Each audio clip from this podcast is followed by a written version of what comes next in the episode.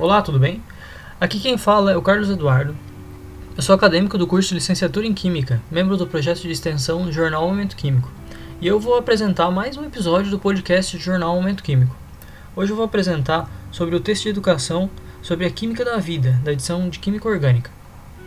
Você pode conferir este texto completo e suas referências lá no nosso blog, acessando www.jornalmomentoquímico.wordpress.com. Então bora conferir?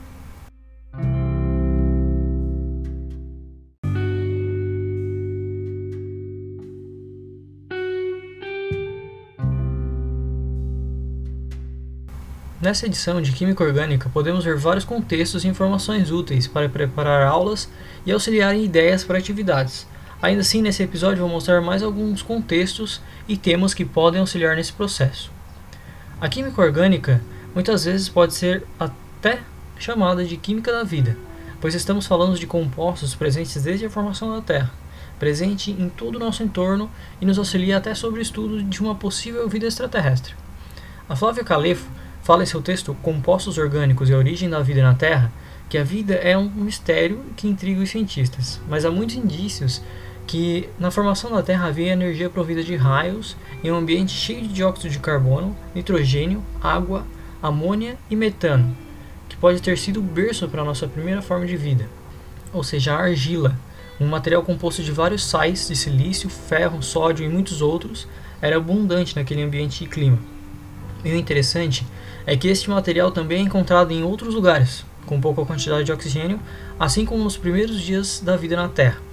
Foram investigados compostos orgânicos e argila em Ceres, um planeta não, ou ainda o maior asteroide do Sistema Solar.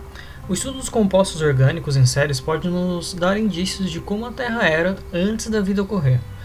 Nesse sentido, o contexto amplo da vida extraterrestre é um meio para auxiliar a contextualização de conteúdos que envolvem os principais compostos orgânicos e demonstrar onde estes podem ser encontrados. Ainda no texto da Flávia Calevo, ela cita sobre a formação do RNA como um composto para a formação da vida. Nesse sentido, o que seria RNA? Este poderia ser o questionamento inicial para compreender a química orgânica da vida e sua formação. Outra pergunta interessante, em consequência da primeira, é a possibilidade da vida com compostos diferentes dos orgânicos, como por exemplo a vida em forma de silício. Seria possível?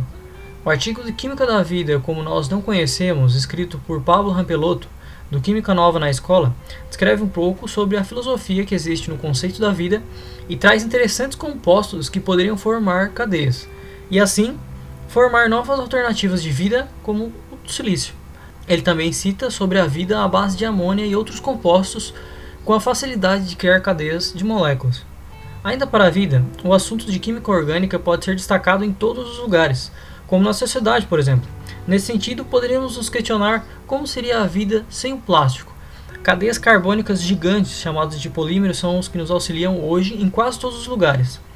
Uma característica desses polímeros ou plásticos é que eles podem ser moldáveis, duros, moles, resistentes ao calor, o frio e têm uma praticidade incrível de acordo com seu uso e a sua estrutura.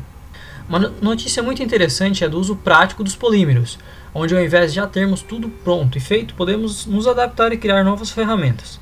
No caso, a NASA, ao invés de levar ferramentas para o espaço, está utilizando impressoras 3D para imprimir ferramentas e utensílios para uso no espaço, ou seja, os próprios astro astronautas ou cosmonautas, como queiram chamar, podem fazer novas ferramentas de acordo com a sua necessidade, poupando espaço e bagagem. Mas ainda assim, não podemos esquecer da química orgânica presente nos detergentes, aromas, medicamentos e vários outros produtos. Deixo uma dica de leitura do livro Os Botões de Napoleão, que apresenta muitas histórias e conteúdos interessantes para auxiliar na hora de montar uma aula ou uma atividade. Certo? É isso e a gente fica por aqui. Até uma próxima!